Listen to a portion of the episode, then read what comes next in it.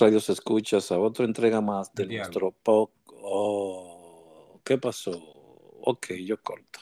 Bienvenidos, radios escuchas. Se lo ahogando. Qué barbaridad. No se escucha ahora. Sí. Sí, yo lo escucho, pero él no nos escucha a nosotros. Anda. Vamos a tener que mandar otro link. Yo puedo cortar aquí, editarlo. Salió y volvió a entrar de nuevo. Así que yo le he dicho que haga siempre. Ok. No, pero no vamos a quedar. Yo edito esta parte. Déjame ver. Ahora entra de nuevo. Ahogando por el amor de Dios. En Alemania, que no hay internet. y era Alemania, ¿eh? y, ahogando. Aquí estoy. ¿Y qué fue lo que pasó? Intenté entrar por la computadora y yo te dije que mi computadora tiene problemas de micrófono, como que lo tiene bloqueado de fábrica y siempre un lío. Ok. Olvídalo, estoy por el teléfono. Ok, voy. Yo también. Ok, bien. Fenómeno. Eh, voy a editar esta parte entonces. Ok. Bienvenidos, Radios Escuchas, a otra entrega más de nuestro podcast de Anten, el podcast que hace un meritorio reconocimiento a las personas que trabajaron por muchos años en las estepas de las flores, entregando su tiempo, su dinero y su sangre. Porque en verdad eso es lo que queremos hacer con esto, reconocer, reconocer el esfuerzo y la valía que hicieron muchos y que hoy se encuentran desplegados alrededor del mundo, pero que nos ata una sola cosa, aquello lo que vivimos en la estepa de las flores. Hoy le damos la bienvenida a alguien que está en otro continente, pero que perteneció a nosotros como socorristas y es una de las primeras mujeres socorristas o femeninas de las que vamos a entrevistar el día de hoy. Por eso les repito, si no somos corresponsables del pasado, tampoco tendremos derecho a reclamarnos legítimos propietarios del futuro. Bienvenidos, Radios Escuchas. Buenas tardes, gracias Santiago. Tengo hoy el placer, gratísimo placer y privilegio de introducir a una joven dama que marcó hitos allá en las estepas de las flores, como dice mi hermano Santiago es nada más y nada menos una persona a quien llevo muy prendida del corazón, no solamente por ser tremenda compañera, sino también porque, como he dicho en otras ocasiones, fue mi madrina. Y de hecho, y esto es a, mi manera, el reconocimiento que hago a esta persona, tal vez sin la intervención de ella en un momento difícil, Félix Ogando no hubiera llegado a ser el Félix Ogando que es. Gracias Miguelina Veras Cuello. Ay, qué emoción. Espérate que voy a llorar un poquito. Ay, Dios mío. Tómate tu tiempo. Buenas tardes para los que están por allí, buenas noches para los que están de este lado como yo. Eh, muchas gracias por la invitación. Eh, ay Dios, que voy a llorar. Eh, muchas gracias por tan hermosa introducción. Y bueno, vamos a darle a esto. Con la cachucha para atrás y el cuchillo en la boca. Por ahí viene una blue, señores, cuídense. Miguelina, ¿cuándo se comienza a escribir la primera parte de el capítulo de tu vida? No dentro de Cruz Roja, sino Miguelina nace. ¿Dónde? Y oh, puedes obviar la parte de la edad, porque sabemos que debes conservar tu, tu eh, forma secreta para que no sepan que eres una superhéroe. Pues no, eh, yo estoy muy orgullosa de mi edad. Yo nací un 30 de abril del año 1972. He cumplido 50 años. No me veo de 50 años, no actúo como de 50 años. y nací en Santo Domingo, en el que se llamaba antes Centro Médico Nacional, que después fue de la UCE, no sé en qué está ahora frente al Teatro Nacional. Y viví al principio de mi vida en el en Mirador Sur, después viví en el Millón, hasta que en el 78, 79 nos mudamos para el Coral, que queda por los kilómetros. Y ahí viví hasta los 27 años cuando vine a vivir a Alemania. Ok, ¿qué tiempo duraste en la Estepa de las Flores? ¿O cómo llegaste ahí primeramente? bueno, cómo llegué me recuerdo como el primer día. Nuestra vecina y madre de un buen amigo eh, fue nombrada en la Cruz Roja como la directora, la doctora María Rosa Belear. Y pues nosotros teníamos ticket para el concierto de Juan Luis Guerra en el 90. Ese fue el primero, creo yo, ¿verdad? Sí. Y teníamos boletas y cuando llegamos eh, nos encontramos con la doctora Beliar y su hijo y dicen, ah, pero vengan, entren con nosotros y están protegidos porque está la gente de la Cruz Roja y luego pueden irse a su, a su lugar donde se van a quedar.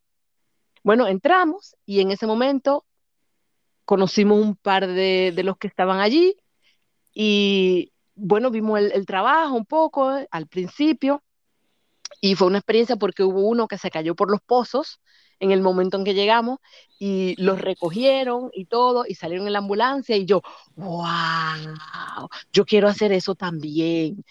Y había una chica que se llamaba, ay, qué sé yo, que Hanoi, y ella, ella me dijo, ah, pero pueden, pueden hacer parte de, de, la Cruz Roja, no sé qué, no sé cuánto. Bueno, el concierto entero, yo ni me enteré del concierto, yo a mí me tiraron un t-shirt me dijeron, tú haces lo que te digamos, yo sí. y nada, pásame esto, paso. Aquí, paso, carga aquí, carga.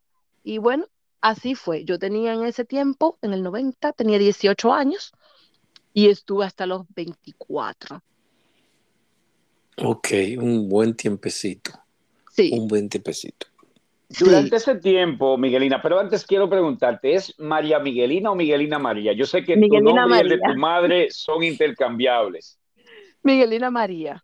Ok, ok. Eh, Miguelina, y a tu entender, ¿de quién heredas o a raíz de qué o quién integras a tu acervo, si puedo decir o usar la palabra, de filantropía, altruismo? Los dos, mis dos padres. Mi papá es médico pediatra y toda su vida trabajó en, el Hospital Robert Cabral y tuvo su consulta privada, pero siempre hacía mucho lo que decía de bola, pacientes de bola. Si el paciente necesitaba atención y no tenía dinero para pagar, le decía, no importa, venga y yo lo atiendo. Y lo hacía mucho eso. Mi madre también ayudaba mucho a todo el mundo y, y siempre, siempre tenía su, su grupito de, de, personas. Yo le decía a ella, tus proyectos sociales, mami, porque era gente que ella ayudaba con, con diferentes cosas. Ok.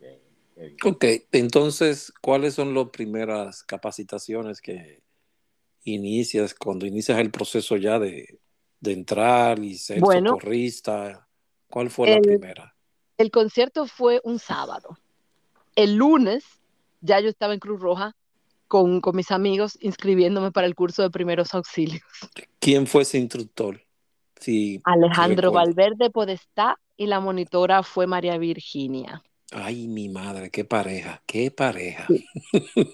Tremendo binomio. Y... O sea, todavía permanecen a la fecha. Sí, sí. todavía permanecen. Y yo, y yo, pues quedé bien, bien, bien eh, clavada, como dicen en, en México. Aunque no estoy en México, estoy en Alemania. Pero la serie mexicana, por Dios, me tiene, me han dañado tiene? mi español a dominicanizado, el, el, el platanao, me lo han quitado un poco. Pero, sí, sí Vicky, revelaste algo ahí, sí, está bien. Sí, quedé, quedé clavada con, con, con, esto de la Cruz Roja y entonces me ofrecí para ser socorrista. Y ahí, en ese tiempo, haciendo el curso, que eran dos fines de semana, eh, sábado, domingo, sábado, domingo. Ahí en ese curso, pues eh, conocí a Ahogando, conocí a Edward, conocí a Van Troy, te conocí a ti y a todos los demás eh, que estuvieron una gran parte de mi vida allí. Y pues el grupito estaba tan chulo y pues nada, yo me apuntaba en ciento servicios, me apuntaba en todos los servicios que pudiera. y llegué incluso unas tres a cuatro veces a hacer el servicio eh, de amanecida. Salía de la universidad, llegaba a la Cruz Roja, servicio de amanecida y por la mañana a las seis salía para el gimnasio y del gimnasio para el trabajo, del, gimnasio, del trabajo para la universidad. My God. ¿Y eh, habían más eh, féminas en ese tiempo que tú entraste? O, se te fue difícil? Habían pocas. No, no. Para mí no fue difícil porque yo soy de guerra. ¿Cuántas más habían, si tú recuerdas los nombres? Conmigo, conmigo entró Dora, que mi mejor amiga de la infancia. Entró sí, Dora. Me recuerdo de ella, sí. Que es mucho más joven que yo. Sí, señor. Que eh, es mucho más joven que yo, pero eh, hemos sido buenas amigas, bueno, mejores amigas fuimos toda la vida. Y estaba también eh, Janet Mateo. Mateo era el apellido. Janet Fortuna. Janet Fortuna, Janet Fortuna. Ok. Y estaba también Mira, que con esta chica también tengo contacto todavía, que vive ahora en Puerto Rico. Ay, ¿cómo era que se? Marielis Graciano. Marielis Graciano estaba. No y Ketty Sánchez, Ketty Sánchez estaba. Y. Y esta había otra chiquitica. Ay, ¿cómo era que se llama? Hortensia. Hortensia Salazar era Santana. Santana. Santana. Pues, esas éramos las mujeres que habíamos. Y María Virginia, claro. Luego, eh, Ketty Sánchez se desapareció, o sea, la veía nada más de vez en cuando. Después Janet Fortuna venía y venía. Ah, estaba Bárbara, Barbarita. Bárbara las, las, guerreros entraron por ahí por esa época también, sí, Arlet y Bárbara, sí, sí. pero Arlet no duró mucho, que yo sepa. y Bárbara, y Bárbara se quedó un tiempecito, pero también como que al año y pico ya cogió vuelo. ¿Qué, otra eh, ¿Qué otras capacitaciones te viste envueltas, además de primeros auxilios? Yo, eh, primeros auxilios avanzados hice, el, eh, no, elitáctica me apunté, pero no lo terminé. ¿Ese fue, el que fue, ¿Ese fue el que fue a Venezuela o el que se dio aquí? El que, vino, el que se dio aquí. Allá, allá, que se dio allá en la isla Cuso. Allá, bueno, sí, allá. sí, sí. Es, que, es, que, yo vivo en mi cabeza, yo vivo allá todavía. No, y, al estar, y, al estar compartiendo con nosotros, que somos del patio, eh, es fácil confundirse si estamos aquí, estamos allá donde estamos. Yo empecé el de táctica, pero no lo terminé. No me acuerdo qué pasó. Que cuando yo cogí toda la teoría y cuando íbamos para la práctica, fui el primer día y nada, no me acuerdo por qué no terminé pero todo los cursos de salto a rapel los hice todos, que eran dos que hicimos. Eh, hice también búsqueda y, búsqueda y rescate, que ahí tengo una foto todavía con Miguel. Eh, con Miguel, Miguel de la Rosa. Miguel de la Rosa, que estamos las cuatro chicas que, que hicimos búsqueda y rescate, que éramos Mariel, Marielis, Dora, eh, Janet y yo, las únicas cuatro mujeres. Ok y, después, ¿cuál otro más? Y ya. Solamente no había más, porque. Creo, que tú tomaste también orientación y lectura. Sí, y BTLS, que no lo, empecé, pero en ese tiempo fue que me salí y pues no lo terminé. Pero oh, él lo había empezado. Eh, eh, y, de todas esas capacitaciones, Miguelina, ¿cuál atribuirías tú o dirías que fue la que más te marcó, la que más te impactó? La primera. la primera porque fue el primer, el primer encuentro directo con lo que es el socorrismo. La primera cosa, lo que todo el mundo debería de saber, lo que todo el mundo debería de, recibir capacitación.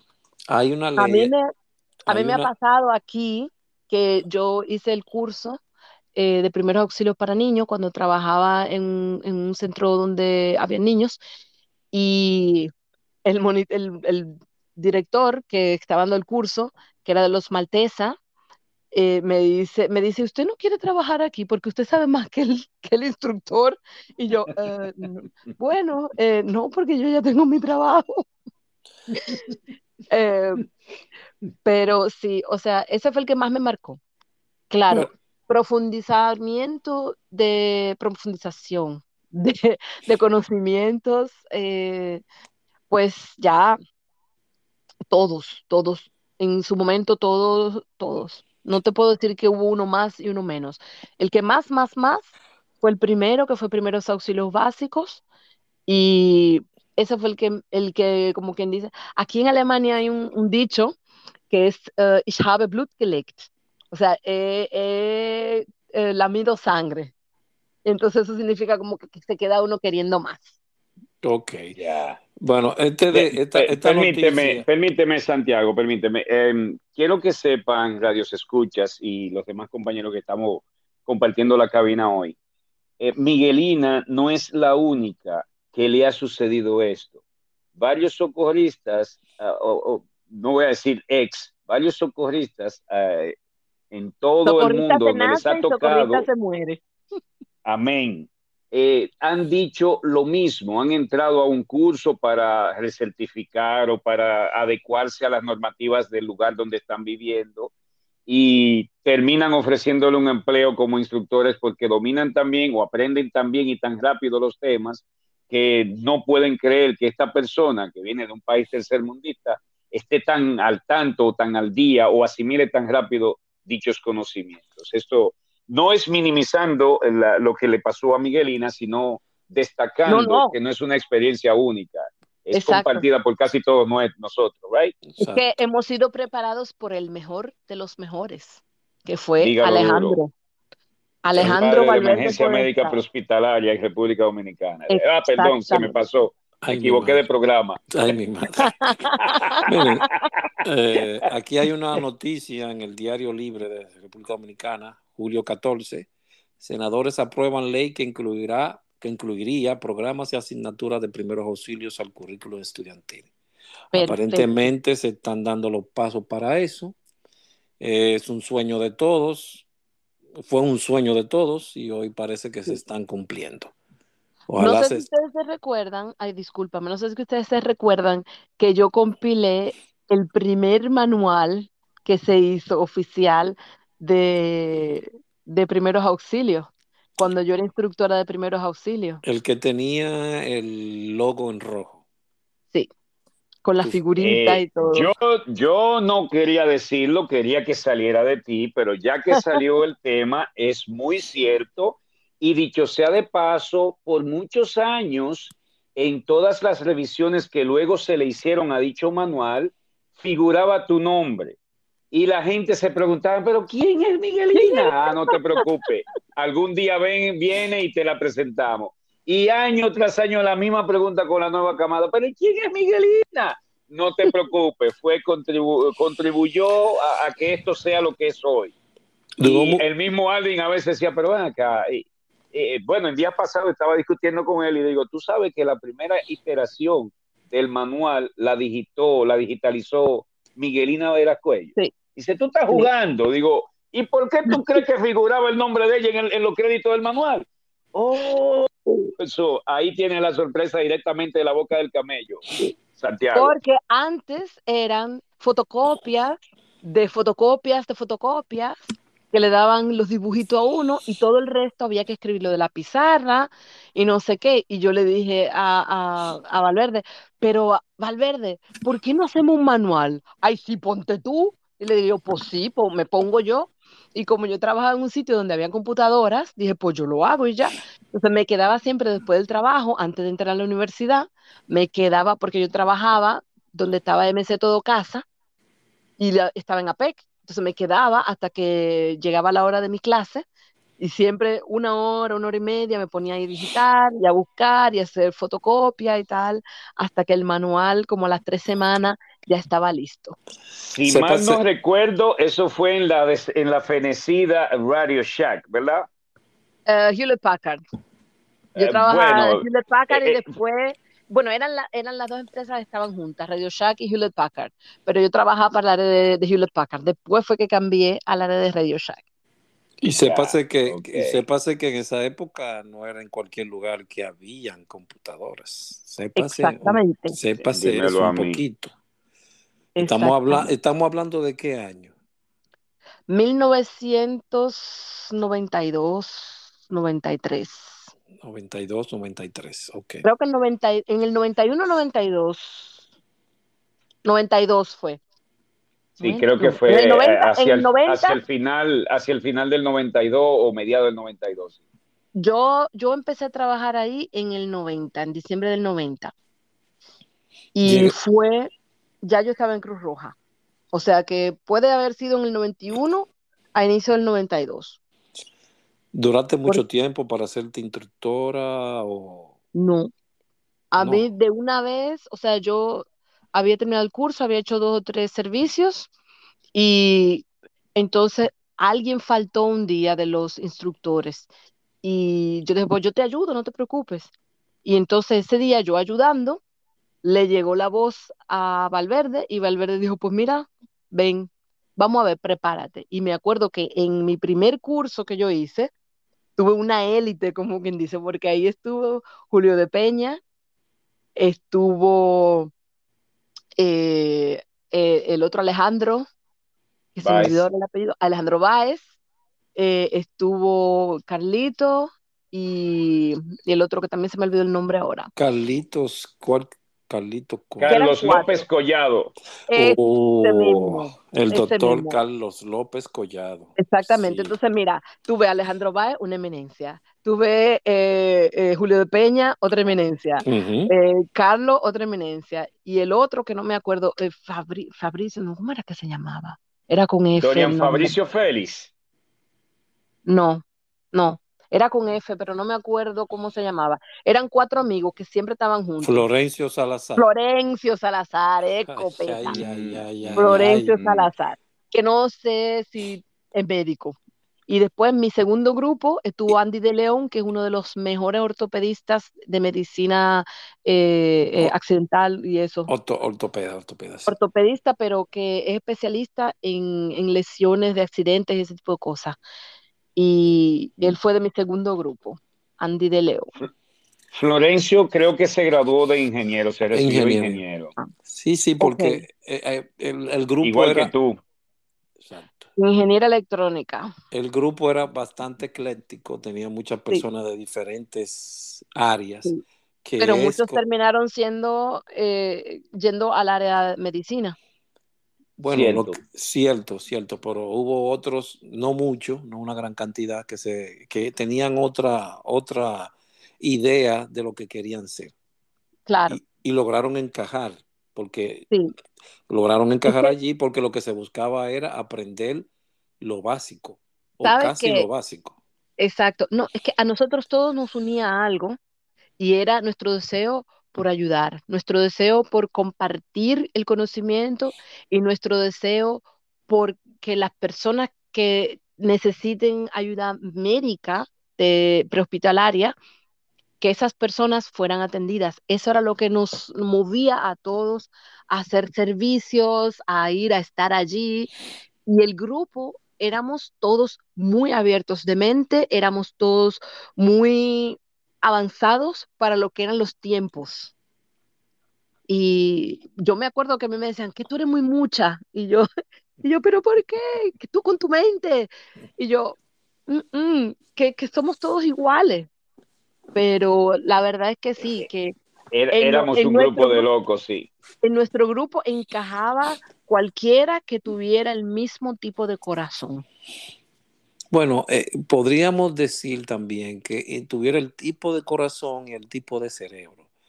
Porque con las entrevistas, no, porque con las entrevistas que he ido realizando, me he dado cuenta que había una mentalidad no, muy, no muy común en la isla, pero, que todas se, pero que todas se juntó ahí. Sí, pero obviamente esa, esa, mentalidad, esa mentalidad viene por el corazón porque había gente que tenía ese corazón, no tenía la misma mentalidad que nosotros, no eran tan inteligentes, pero Apegados a las también, también eran gente buenísima, gente de corazón, gente que, uno quiso mucho y que si los veo me, bueno, me vuelvo loca seguro. Eso debe de ser el famoso, eh, Hogando le puso ese nombre, no fui yo, el escuadrón mete la pata. Fui yo. Oye, pero todo lo malo soy yo. Tú ah, estás como en los matrimonios, que cuando el muchacho hace algo malo, es ese hijo tuyo. ¿Y qué vaina es la tuya? Es que tú, es que tú eras que vivía poniendo nombre. Cierto. Yo, yo le ponía mote a todo el mundo, eso es verdad. Miguelina, entonces de todas esas personas que impartieron, te impartieron docencia, que tuviste bajo su mando, eh, por, mucho, por, ese tiempo, por ese periodo de tiempo, ¿cuál de ellos tú sientes que, que influyó en ti de una persona, de una forma positiva y que te hizo ver como a través de, de la docencia, a través de consejos, muchas cosas diferentes de la vida? Bueno, así como pone la pregunta, no te sabría decir. Ahora, personas que dejaron una huella en mi vida, no necesariamente en lo que tiene que ver con Cruz Roja, sino en, en como yo algunas cosas las pienso o como algunas cosas, eh, eh, como cambié en cierta forma mi forma de ser, la, la, la, no adapté, porque adaptar no es la palabra, sino que crecí emocionalmente, pues hay varias personas, ahí está, uno de ellos está aquí con nosotros, que es Félix García Ogando. Dame el nombre exactamente, así. Acúsalo directamente aquí frente a todo el mundo, por favor. Ahora es a mí a quien le Valverde Podestá, Alejandro Valverde Podestá. Amigo mío. Que a través de sus ojos, a través de la experiencia que él vivió para llegarlo a Cruz Roja, a través de la forma como él es, me, me, me dio como pie a yo querer ser más como él. También Eduardo Aybar, mi hermano del alma, que, fue mi cómplice y, ha sido mi amigo toda la vida. No hemos perdido el contacto en ningún momento durante todos estos años que han pasado. Y a veces más, a veces menos, pero nunca lo hemos perdido el contacto. ¿Quién eh, está de visita en la ciudad en, estos momentos? No, retornó a la, ah, retornó a la ah, isla. ¿todavía, está? No, retornó a la isla. Ah, ok. Em, ya. Nadie más. Ketty Sánchez, no, Ketty Sánchez, sin saberlo ella. Por su valía. la, forma, la forma, ella fue la que, la que dijo que tú eres de guerra. Y eso se me quedó ahí. Yo soy de guerra, bien. Eh, y esa es la actitud. Como ella me decía, ¿qué es la ah, actitud? Lo que tú no sabes. hay, hay que tabular a Ketty Sánchez para en cualquier momento sorprenderla con una entrevista, porque Ketty Sánchez fue una de esas personas cuya duración en el departamento, a raíz de nuestra llegada, de muchos de nosotros, fue un tanto efímera. Creo que ella solo trabajó una Semana Santa más y luego desapareció porque eh, los estudios le estaban demandando demasiado, además de su trabajo. Pero ella a todo el que tocó le influenció de una u otra manera muy positiva. Así es. También em, debo de decir que eh, hay tres personas más que tuvieron, que tuvieron mucho que ver también, pero que son mis amigos personales antes de Cruz Roja, que son Dora Tesanos, Eugenio Fañas y Julio García Beliar. Eh, ya eran mis amigos antes de. ¿Oíste Eugenio Fañas? Por eso debes de hablar también. Tengo varios días buscándolo, pero ojalá ah, pero yo te, Yo te, no, lo consigo. Tengo, todos los, tengo todos los contactos, he hablado con él, pero hay cierta reticencia, timidez. timidez. No sé por qué, pero es solamente un conversado y es una forma de honrarnos a nosotros mismos de decirnos qué bien es recordar ese pasado, porque todo eso que he pasado algunas veces cuesta miles. Es el caso de piezas básicas de cualquier muñeca del, siglo pasado que debe de costar muchísimo. Y los recuerdos son así, por eso nos aferramos a ellos.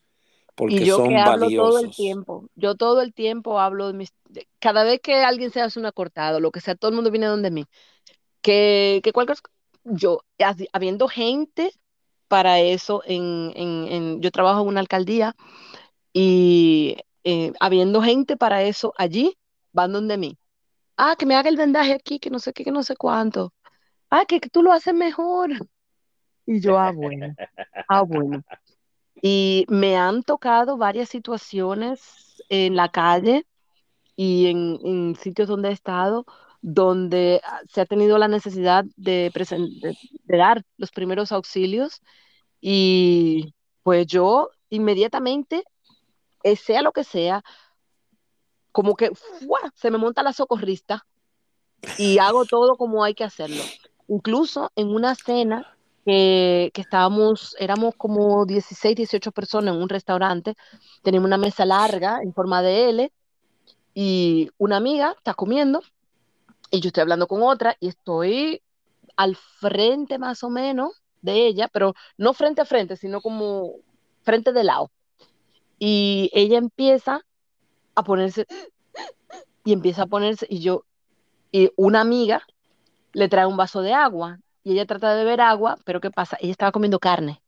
Cuando le trae el agua y ella trata de beber agua, la carne se infla. Y entonces empezó a se empezó a poner azul. Mira, yo volé por encima de esa mesa y el Heimlich Maneuver, que aunque ya no se usa supuestamente. El nombre, el nombre, se sigue usando la misma técnica. La, técnica sí, el nombre sí, porque el pendejo ese demandó a la Cruz Roja. Exacto. Anda. Bueno, la cosa es que, anda la porra. La cosa es que yo agarro con mi, mi, manu, mi maniobra de rescate, para no decir nombre, no nos vayan a cobrar. Te imaginas. Y le, le, hago así como, como se debe de hacer y botó el pedazo de carne que voló a través del restaurante y llegó casi a la puerta. Y en ese momento ella pudo respirar hasta el día de hoy. Bueno, ella me regaló unos vinos con unas alitas de ángeles, que si tú has sido mi ángel de la guarda, porque ella se hubiera muerto.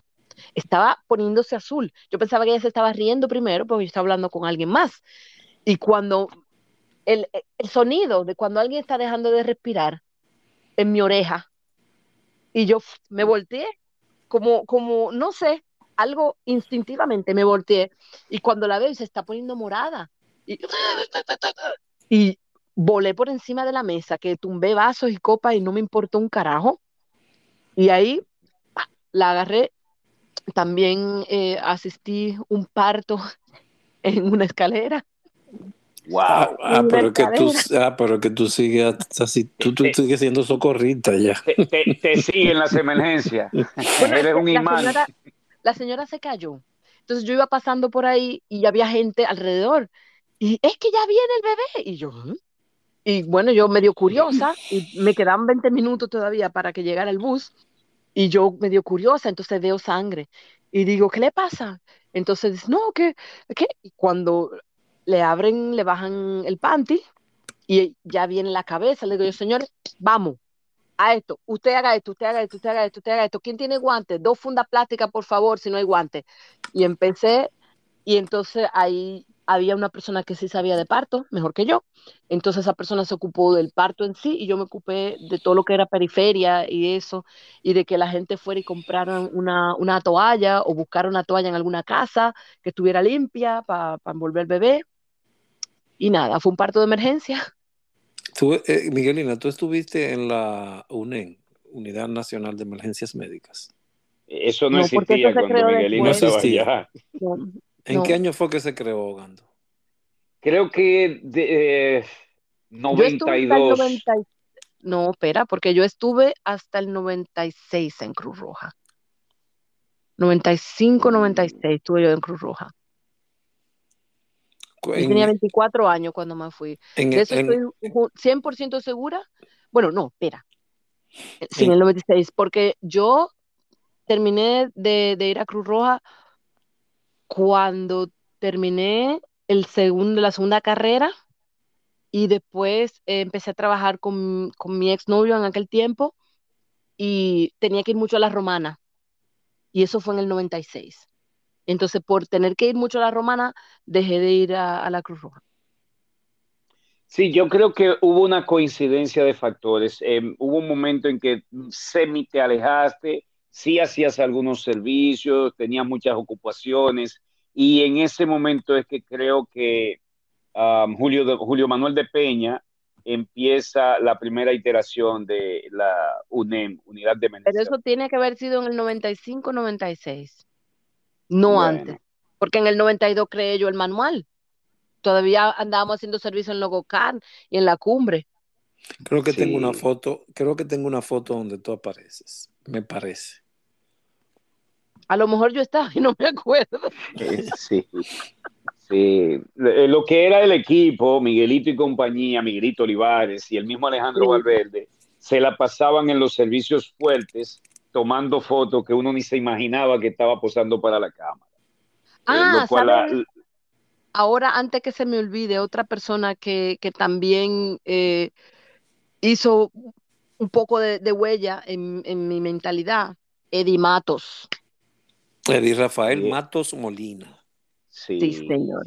Tenemos una entrevista pautada, otro que está rehuyendo esas cosas, pero yo sé está que está en Estados Unidos en estos momentos, creo que está en Miami, llega aquí el 25 y el día 30 tenemos un encuentro donde va a estar JM, eh, Troy Medina, Francis Saya, no sé si Edward se habrá ido o no, el FUA, el famoso FUA de, de San Cristóbal. El FUA. Sergio oh Tulio Medina, sí. Em, oh my God. Quien les habla, estamos tratando de convencer a alguien de que baje de, Macachufle para acá, para Nueva York, pero eh, vamos a ver quién qué queda eso. Y es un buen encuentro. Y él está invitado. Pero hagan una videollamada conmigo, por favor, pero me avisan para ponerme linda. No hay problema. Bueno, va a ser de noche para nosotros. No importa.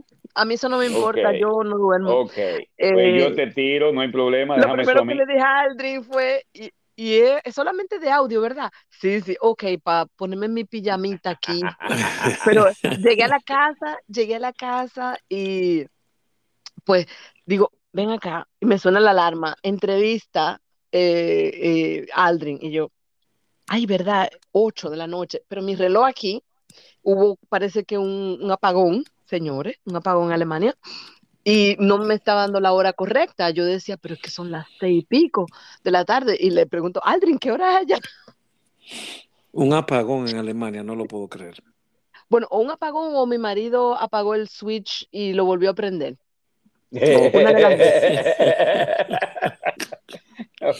El, eh, señores, el switch de, donde está el, el, reloj, que yo tengo un reloj eh, le voy a hacer una foto y después se las mando. Es un reloj que es digital, pero que es de los viejos, de los que se enchuflan. Entonces, cuando, cuando apagan el switch, entonces empieza a parpadear y se pone una hora cualquiera. Entonces yo llegué y mi, mi reloj digital está vacío, entonces lo puse a cargar y no sabía la hora. Y no se me ocurrió mirar la hora del teléfono. Qué bruta soy. Qué bruta soy. En fin. Miguelina, Miguelina, tú sabes que a la Cruz Roja, hacia la Cruz Roja gravitaban eh, muchas personas y de cuando en cuando se hacían racimos de nombres específicos. Hubo una época que los Alejandro fueron, eh, proliferaron bastante, una vez fueron los Rafaeles, etcétera.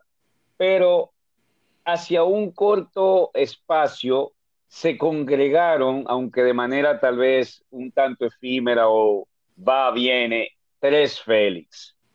Félix Dan Blue, Félix Van Troy, Félix Ogando. A tu entender, ¿cuál de los tres era el más, no voy a decir hijo de la gran tuta, pero el más fuerte, el que todos le salían huyendo? Pero por Dios, Dan Blue. Dan Blue, eso, eso no, no es que nada.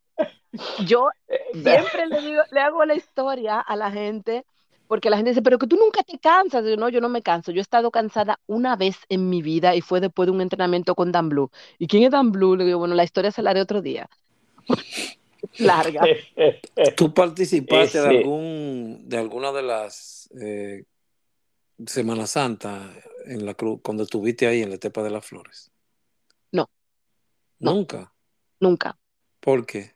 Nunca. ¿Qué te digo? Lo que es Semana Santa y Año Nuevo eran los dos servicios que yo no hacía. Mucho. Mm, entre que tenía otras responsabilidades en ese tiempo también y que había que estar allí, había que dormir allí y tal.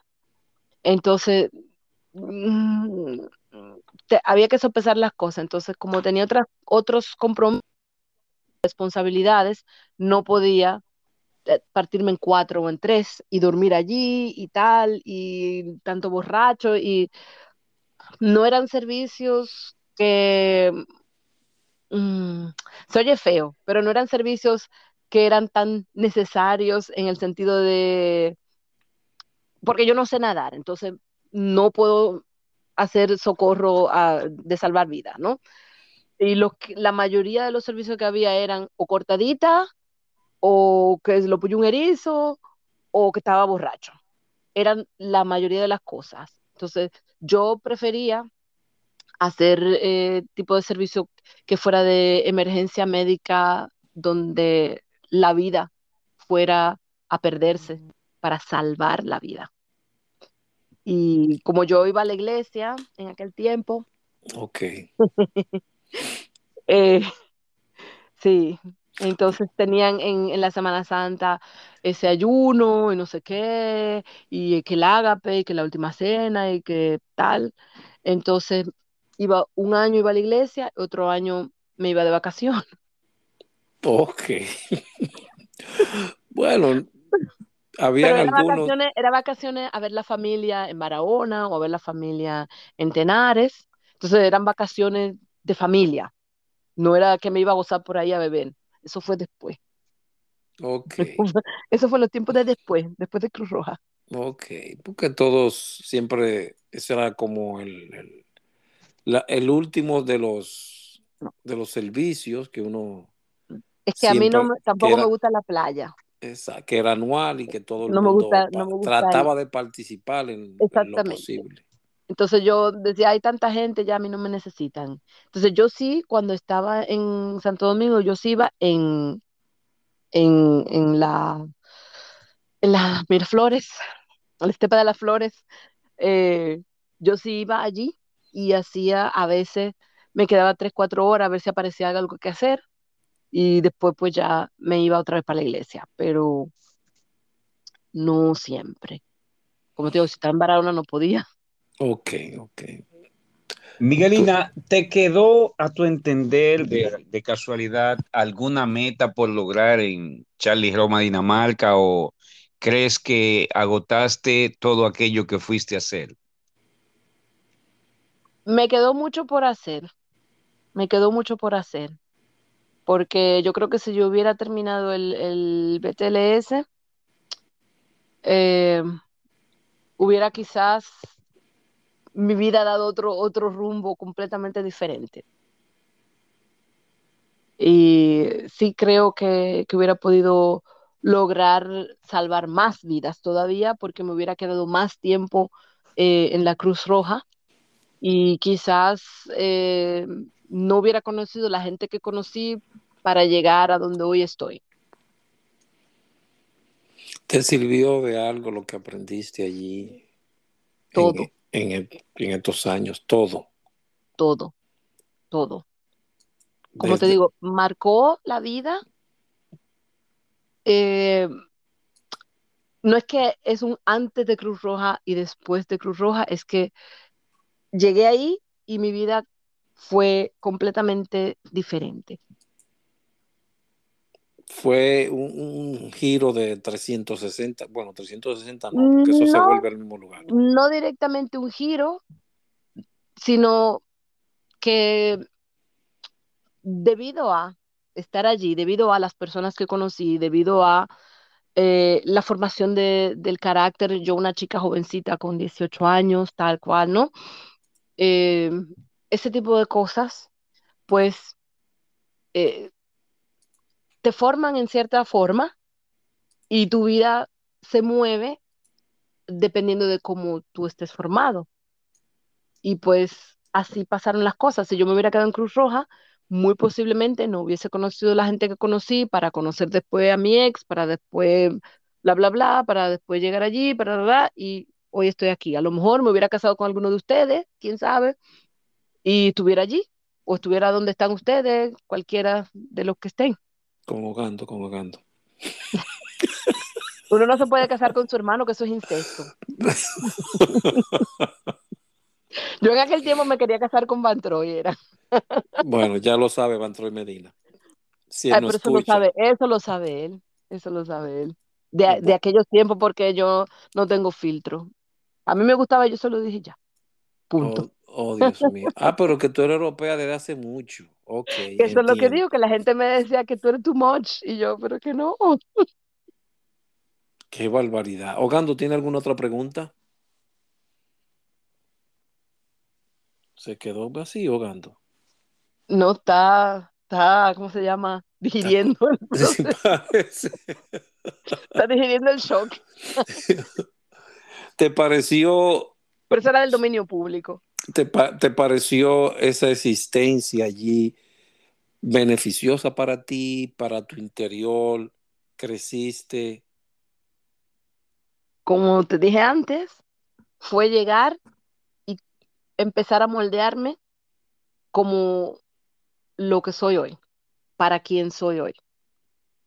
No, no puedo definírtelo como pasó en esto o pasó en aquello o fue aquí o fue allí. No, o sea, yo llegué y mi vida transcurrió de una manera que si no hubiese estado allí, se hubiera dado diferente.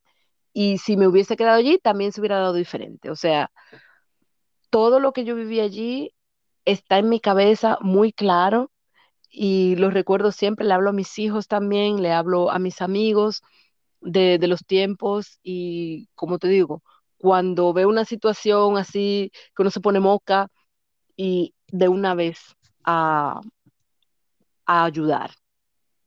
Y eso, eso es algo que si no hubiese estado allí, quiero ayudar, pero no sé cómo.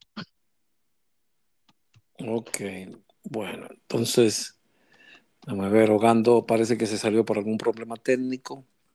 No, pero yo lo veo conectado. Sí, está conectado, pero aparentemente tiene problemas con el micrófono. Ah. Eso parece ser. Quiero agradecerte, Miguelina, el tiempo que he tomado para estar con nosotros. Muchísimas gracias. Y haber contribuido con esta memoria digital que estamos tratando de crear a través de, la, de las vivencias de cada uno de nosotros. Y porque estuvimos allí, hubo una historia que aunque se haya traspasado, trastocado en alguno de los libros, queremos volverla a presentar en la, y presentar las hojas. Aquí hubo, existió y sigue creciendo esta vida, este, este, este entender de mandad que tenemos todos nosotros. Así es. Que somos únicos, somos únicos, porque estuvimos juntos mucho tiempo y nos entendíamos muy bien. Ahí no habían peleas, no habían, habían sus discusiones como en todas las partes, pero nosotros no nos peleábamos, nosotros siempre estábamos dispuestos a ayudarnos los unos con los otros y ayudar a los demás. Y ah, hemos mantenido el contacto muchos de nosotros a través de los años. No importa lo que pase, siempre están ahí, como la sangre que acude a la herida sin que la llamen. Exactamente. Me dice Ogando que para ti, ¿cuál fue tu mayor contribución dentro de la Estepas de las Flores? Bueno, lo primero es eh, demostrar que siendo mujer puedes hacer lo mismo que un hombre. Demostrar que siendo flaquita puedes cargar casi igual que un hombre, casi igual, porque es una cuestión de pesos. Demostrar que aunque se trabaje y se estudie, hay tiempo para ayudar. Y pues el manual que fue para mí un hijito, un orgullito. algo, algo, que, algo que queda de ti allí. que queda físicamente. Exacto. Aunque, aunque ya se crearon otros nuevos, no se llevó eh, cierto respeto a esa parte de la bibliografía. Ah, pero eso no importa, eso no importa. Eso es lo que estamos, importa. Eso es lo que estamos tratando de recuperar ahora, es decir, lo que de dónde venimos no y lo hice, vamos. Yo lo que yo hice no lo hice para que me recuerden por los siglos de los siglos y para que me lo agradezcan por los siglos de los siglos, lo hice para los que están y los que estuvieron y los que necesitaron, los que usaron ese manual, que tuvieran una información adecuada y que se viera de una manera adecuada. Lo que hagan después, pues lo disfrutarán las otras generaciones y estará igual de bien. Exactamente. Gracias por venir aquí a esta cabina digital y hacerte parte de lo que yo siempre, o no siempre he dicho, sino que parte de la eternidad porque con esto no sabemos cuánto durará este audio en la red, pero tampoco lo pensó un Van Gogh el día que creó sus pinturas y hoy son eternas. Y podríamos irnos más lejos. Tal vez somos leyendas, somos leyendas del socorrismo. Y podemos irnos más lejos, tal vez Da Vinci o tal vez otro, aquel que pintó aquellas manos rociándolo con su boca en las cuevas y están ahí. Y eso es eternidad. No buscamos ser eternos, buscamos mostrar lo que fue y lo que fuimos. Y hoy se escribe otra nueva página en este diario digital de Antem Podcast. Te agradecemos muchísimo que haya participado con nosotros y de verdad quedan abierta la cabina para cualquiera de las personas que pueda contactar y decirles que vaya, es una conversación es un decir, es un, compartir virtual donde tú muestras tal vez lo que tú querías decir hace mucho y no te había encontrado a alguien para decirlo. ¿Me entiendes? Eso ya lo entendemos. Yo agradezco mucho que me hayas invitado, que me hayan invitado y nada, que para cualquier cosa, vamos a hacer otro manual ahora. Intentar, claro, no, está hecho, pero de forma digital y solamente vía oral. Ah, este es, esta es parte de eso. Muchísimas gracias, Miguelina, por tu tiempo, que sabemos que es muy corto y que lograste, lo logramos hacer. Muchísimas gracias. Gracias a ti. Radios Escuchas, gracias por su atención y esta es otra nueva entrega. Mil gracias y pásenla bien. Gracias. Chao. Bienvenido de nuevo a nuestro Anten Podcast. Pero antes de proceder a nuestro nuevo episodio, quiero recordarte que califique nuestro show, califícalo, dale a las estrellitas y dale a clic a seguirnos, como también a la campanita para que te avise cuando haya un nuevo episodio en nuestro Anten Podcast. Muchísimas gracias por tu atención y recuerda compartir. Esto nos ayudará bastante a nuestras plataformas. Bienvenidos de nuevo.